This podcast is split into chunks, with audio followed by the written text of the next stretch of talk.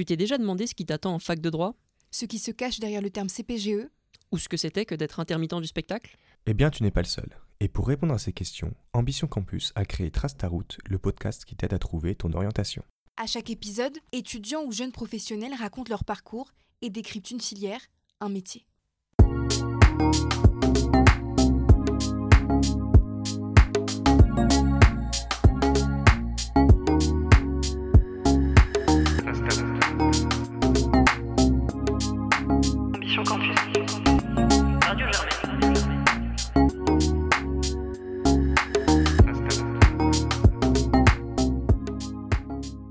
Cette émission sera consacrée à l'enseignement.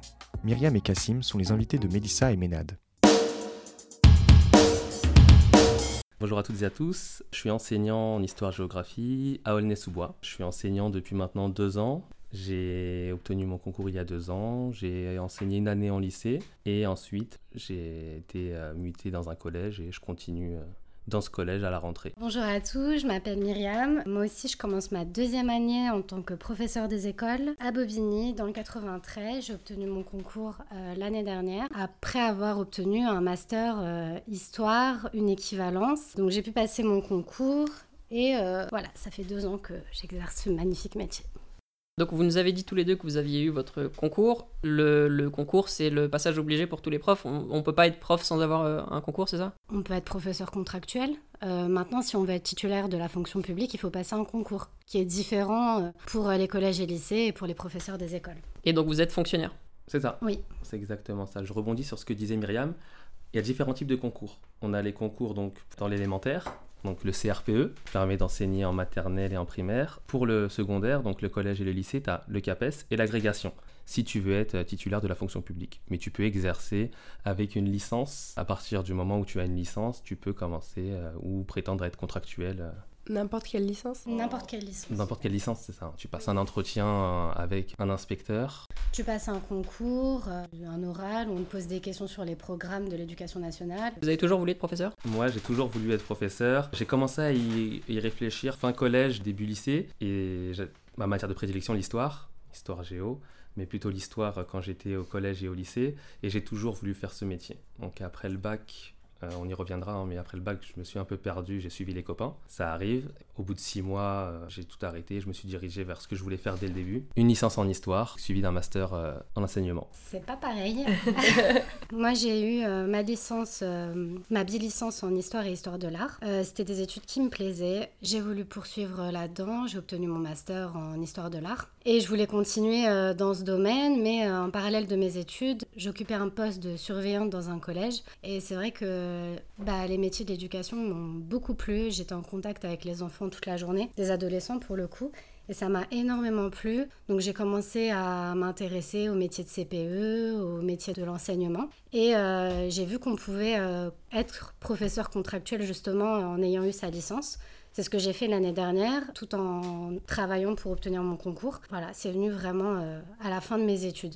Et quand tu as fait le pas pour devenir contractuel, c'était un, un test Tu voulais voir si ça te plaisait Je savais déjà que ça allait me plaire parce que euh, ce que je voyais dans le collège, en fait, euh, ça me correspondait tout à fait. euh, être tout le temps en contact avec des élèves et surtout les pousser à se dépasser, se dire que tu peux leur apporter quelque chose, pas forcément euh, du point de vue du savoir, mais même les aiguiller dans leur vie, ça m'a toujours plu, vraiment. Du coup, juste pour rebondir sur ce que tu disais, tu as vu les métiers enfin, liés à l'éducation, du coup, tu t'es renseigné et tu parles de CPE et aussi, enfin, qu'est-ce qui t'a amené à faire institutrice, et non pas CPE par exemple? Qu'est-ce qui diffère un peu dans les métiers de liés à l'enseignement? J'ai parlé, euh, c'est drôle ça, parce que c'est euh, la CPE qui était euh, dans mon collège qui m'a beaucoup parlé de son métier parce que elle voulait que je m'oriente là-dedans. Elle disait que bah, ça se passait bien avec les élèves, qu'elle me voyait bien continuer dans cette voie. À côté de ça, en fait, le métier de CPE, c'est vraiment du social.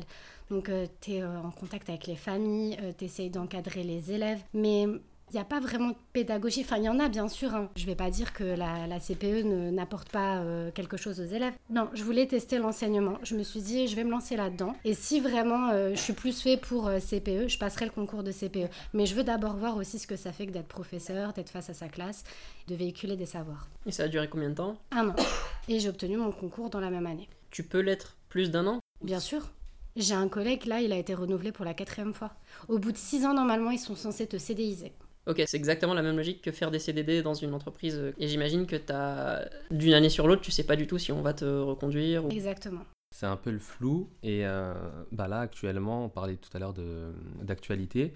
Il y a une précarité importante pour les professeurs de mathématiques. Bah, J'ai reçu des messages hier avant-hier de collègues de mathématiques qui me demandaient est-ce que tu as eu des nouvelles pour tel ou tel collègue? Parce qu'il y a des collègues qui ne savent toujours pas s'ils seront dans un établissement euh, demain ou si ben, ils devront euh, rester au chômage. Pourquoi euh, prof de mathématiques? Il y a beaucoup, beaucoup, beaucoup, beaucoup de professeurs de mathématiques qui sont contractuels dans l'enseignement, notamment dans l'académie de, de Créteil.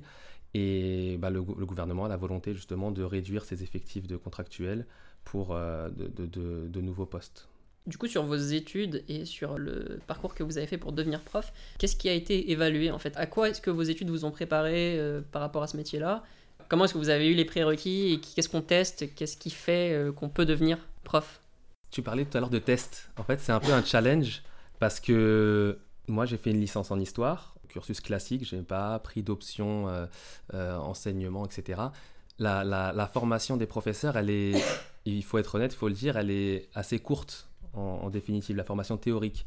Parce que tu fais ta licence normale et ensuite tu choisis, ben, pour le cursus classique, hein, tu choisis de partir sur un master enseignement.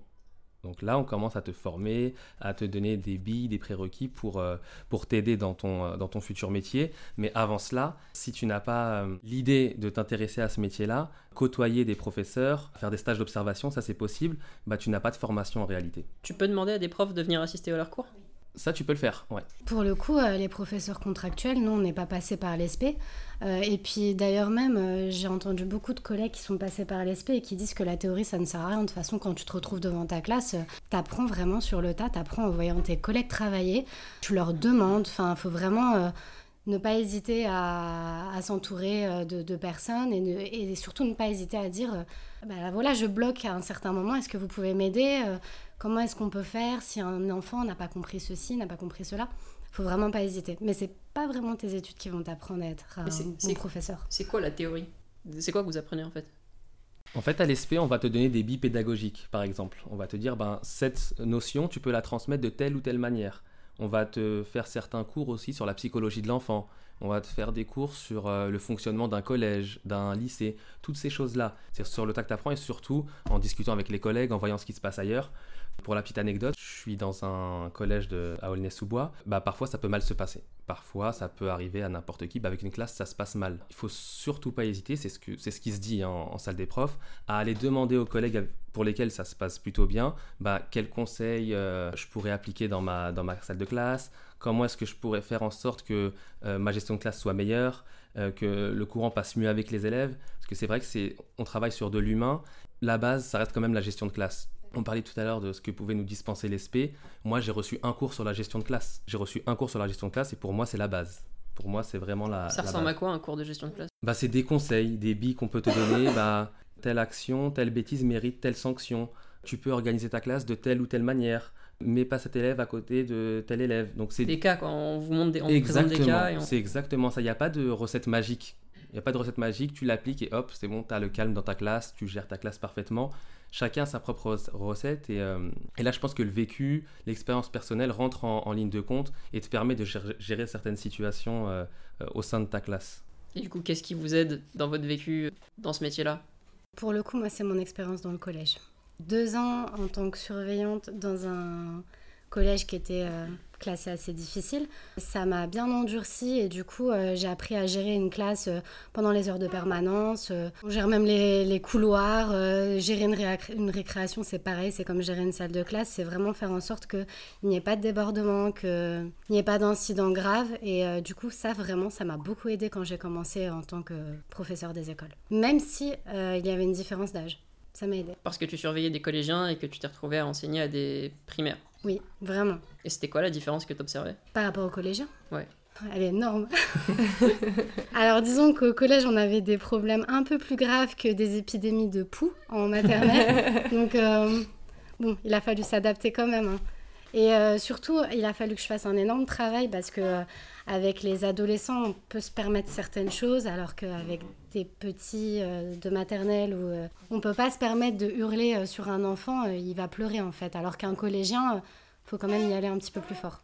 je te rejoins sur ce point-là. C'est vrai qu'avec des collégiens, on peut se permettre certaines choses. Moi, Aulnay-sous-Bois, il ne faut pas s'en cacher, à un moment, tu es obligé de crier. Avec des plus petits, je pense que tu ne peux pas hausser le ton jusqu'à un certain niveau. Mais euh, pour rebondir sur, euh, sur ce que disait Myriam tout à l'heure, moi, c'est plutôt mon expérience personnelle et, euh, et mon vécu. Mon vécu au quotidien qui me permet aujourd'hui d'exercer ce métier, de m'épanouir dans ce métier. Moi, j'ai toujours grandi en Seine-Saint-Denis. Mon entourage, mes potes, ma famille, c'est ce qui me permet justement peut-être de gérer certaines situations ou d'adopter telle posture face à tel élève. Il y a, cette, cette, euh, peut-être cette sensibilité-là, ou même la connaissance du contexte dans lequel euh, euh, évolue l'enfant, parce que, encore une fois, je suis à Aulnay, en Seine-Saint-Denis, c'est un collège qui est classé REP+, donc c'est parmi les, collèges les plus, qui accueillent les familles les plus défavorisées. À partir du moment où au quotidien, bah, tu es amené à côtoyer euh, telle personne qui vit dans ce contexte-là, quand tu es face à tel élève, tu peux peut-être adopter une posture qui, dans laquelle il se reconnaîtra, adopter des termes aussi, employer des termes dans lesquels il se retrouvera, et le, courant passe peut-être un peu mieux. Faut- Faut être proche des élèves, quoi, entre guillemets. Oui et non. Je veux dire, faut ressembler. Enfin, comment dire Faut connaître le profil des élèves. Ça, c'est obligatoire. Oui, mais c'est marrant parce que euh, je te rejoins vraiment. Le fait d'avoir grandi euh, dans le département du 93, ça, ça aide vachement aussi. Et puis, euh, les enfants, en fait, ils s'identifient à des trucs tout bêtes auxquels nous, on pense pas. Par exemple, bon, moi, je viens euh, en tant qu'enseignante enseigner dans ma classe avec mes baskets. Enfin, c'est- vraiment tout bête, mais euh, on a un, style vestimentaire aussi qui leur permet de se mettre en confiance et on n'y pense pas. Ah, t'es, maîtresse, t'es bien habillée aujourd'hui, j'aime bien tes baskets. Et ah, maîtresse, est-ce que tu peux m'aider? C'est vraiment tout bête. Ils vont s'identifier à comment on est.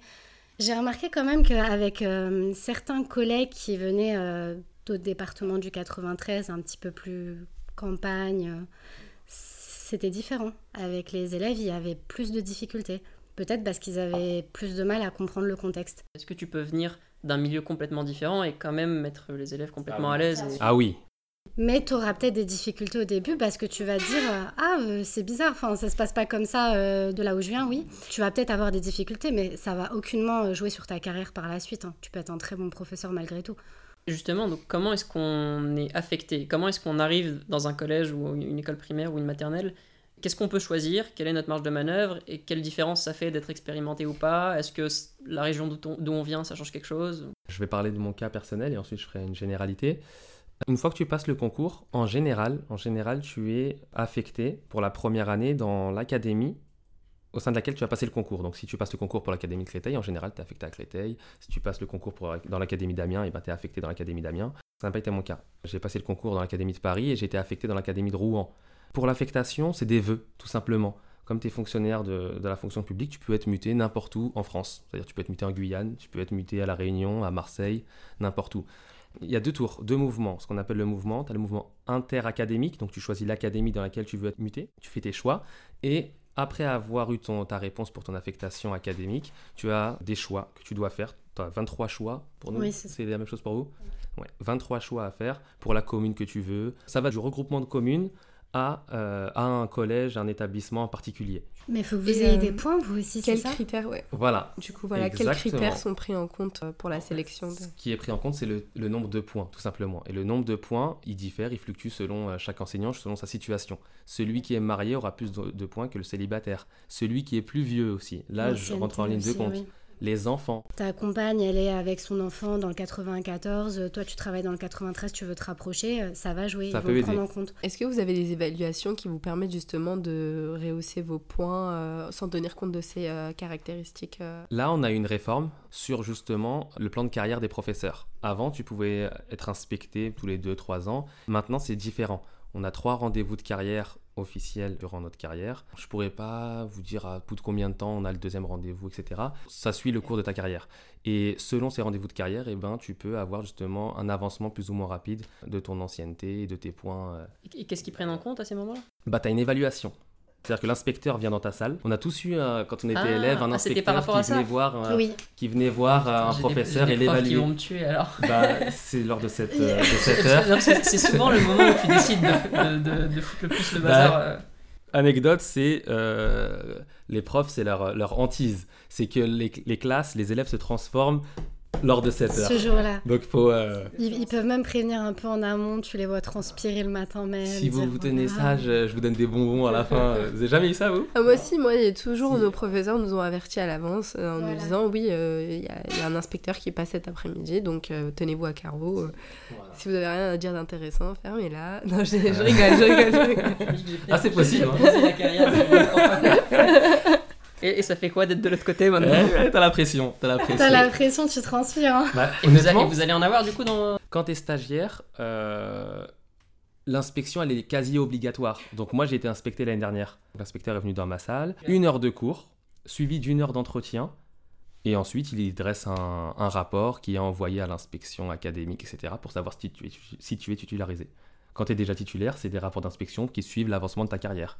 Est-ce que tu as progressé sur tel point? Est-ce que tu as écouté ce qu'on t'a dit la fois dernière quand je t'ai inspecté, etc. Mm. Alors que d'ailleurs, quand tu es contractuel, t'es pas du tout inspecté. Du coup, je me demande pour les renouvellements, c'est hyper nébuleux, on sait pas sur quoi ça se base. En général, c'est le chef d'établissement qui va émettre un avis positif ou négatif. J'ai oublié de le dire, quand tu es inspecté, il y a aussi l'avis du chef d'établissement qui compte. Est-ce que tu bosses avec tes collègues? Est-ce que ça se passe bien dans ta classe? Est-ce que la gestion de classe est, est correcte? Est-ce que tu fais des sorties? Est-ce que tu es investi dans l'établissement? Donc il y a deux rapports. Il y a le rapport du chef d'établissement et celui de l'inspecteur. Parce que c'est vrai que l'inspecteur, il vient une heure, il ne peut pas te juger sur une heure. Voilà. C'est un peu la limite. C'est pour ça que le chef d'établissement vient et, euh, et complète le rapport du, du... Donc il y a un petit côté réseautage aussi. Il y a de ça. Il y a de ça. Il faut quand même être bien apprécié par le, le proviseur, sinon euh, C'est un peu ça. ça ouais. nous tire, Il y a- se tire une balle dans le pied. Il y a de ça. Et ben, quand on discute en salle des profs, par exemple, il faut le dire, hein, si on te demande de t'investir dans tel projet, si tu refuses, tu dis non, moi je ne fais pas de projet, je ne fais rien, et ben tu vas être mal vu par la direction. À côté de ça, le métier de directeur, c'est un très beau métier. On va pas non plus décourager ceux qui veulent le faire. Nous, on dit qu'ils vraiment, ils ont basculé du côté obscur de la force. Pour nous, c'est vraiment euh, la direction, euh, voilà. Mais euh, voilà, ils gèrent un- une école, ils doivent aussi subir euh, énormément de pression. On va pas se mentir. Comment est-ce qu'on évolue euh, dans ce travail? C'est quoi la suite en fait? Est-ce qu'on devient inspecteur, directeur, CPE ou est-ce que ça n'a rien à voir? Comment vous imaginez euh, l'avenir dans, dans 10 ans? Je me vois toujours professeur, je me vois toujours enseignant. Encore une fois, c'est un métier dans lequel je m'épanouis, c'est le métier que j'ai voulu faire, que j'ai toujours voulu faire. Je me vois encore professeur. Après, oui, on peut avoir des perspectives d'évolution. Euh, inspecteur. Tout à l'heure, Myriam, tu parlais de chef d'établissement. C'est des anciens profs en général. Oui. C'est des anciens profs qui ont passé un concours. Donc tu passes, comme c'est de la fonction publique, tu passes des concours. Pareil pour le poste de directeur. Euh, chef d'établissement, c'est un concours que tu passes suite à des années d'expérience et ensuite tu peux être chef d'établissement. Moi, je ne me vois pas exercer dans ce, ce type de métier. Si tu veux rester enseignant, il y a différentes perspectives d'évolution. Moi, j'ai passé le CAPES. Le concours qui suit, la suite logique, c'est l'agrégation. Donc, tu peux passer l'agrégation et c'est une satisfaction personnelle et aussi financière, il faut le dire, et aussi du point de vue du cadre de vie. On fait moins d'heures. Un professeur certifié fait 18 heures par semaine. Un agrégé en fait 15. Et il est mieux payé. Mais agrégé en fait c'est un statut. C'est le même métier mais... C'est le même métier, sauf que tu as passé un concours un peu plus relevé, tout simplement. C'est pas la même chose pour les, euh, les instituteurs et les institutrices. Nous, au collège, lycée, on a un, un état de service qui nous demande de faire 18 heures par semaine, sachant qu'en REP, on a 1h30 de décharge. Donc en réalité, moi, cette année, je fais 16h30. Vous pouvez passer l'agrégation à n'importe quel moment de vo- votre carrière, Là- enfin que ce soit en début, en fin, au milieu, enfin. N'importe quand, c'est un concours ouve- ouvert. Ok. euh, tu peux le rater 10 fois et, euh, et l'avoir au bout de la 11e fois. C'est Ah, pas a comme pas- médecine. Il n'y a pas une limite Non, de- c'est pas comme médecine. Non, non, non, on n'est pas soumis à la, à- Tu peux passer le CAPES 4, 5, 6, 7, 8 fois, il n'y a, il y a pas de limite. Il faut, faut bosser, Et bosser, qu'est-ce qui bosser. diffère entre les deux CAPES et agrégation? L'agrégation, bah, ça va être un niveau scientifique encore plus pointu, encore plus, euh, plus exigeant que le CAPES. Mais c'est pas sur la, la pédagogie, c'est sur la technique. euh, Il y a toujours de la pédagogie dans les deux épreuves. Il y a toujours de la, de la pédagogie, mais la, la distinction va se faire sur le niveau scientifique, justement. Du côté des instituteurs, institutrices, comment ça se passe? C'est quoi la suite? Ouais, tu vas t'orienter vers euh, la direction, tu peux devenir inspecteur. On a aussi les maîtres G, maîtres E du RAZ, c'est ceux qui s'occupent des enfants en inclusion. C'est quoi C'est des, c'est des métiers différents du coup? Euh, maître G, maître E, c'est un statut différent. T'es moins en classe, il me semble, et euh, t'es plus dans le suivi des enfants dans les écoles, des enfants en situation de handicap. Ça, c'est pour les, les ULIS. Donc, les ULIS, c'est des enfants en situation de handicap. La volonté ministérielle ces dernières années, c'est de les in- qu'ils soient en inclusion, qu'ils ne soient pas à part. Donc nous, ce qui se passe au collège, c'est qu'on a une classe Ulysse de 10 à 12 élèves, je crois. Sauf que euh, nous, professeurs, on décide est-ce que dans ma classe il peut être inclus?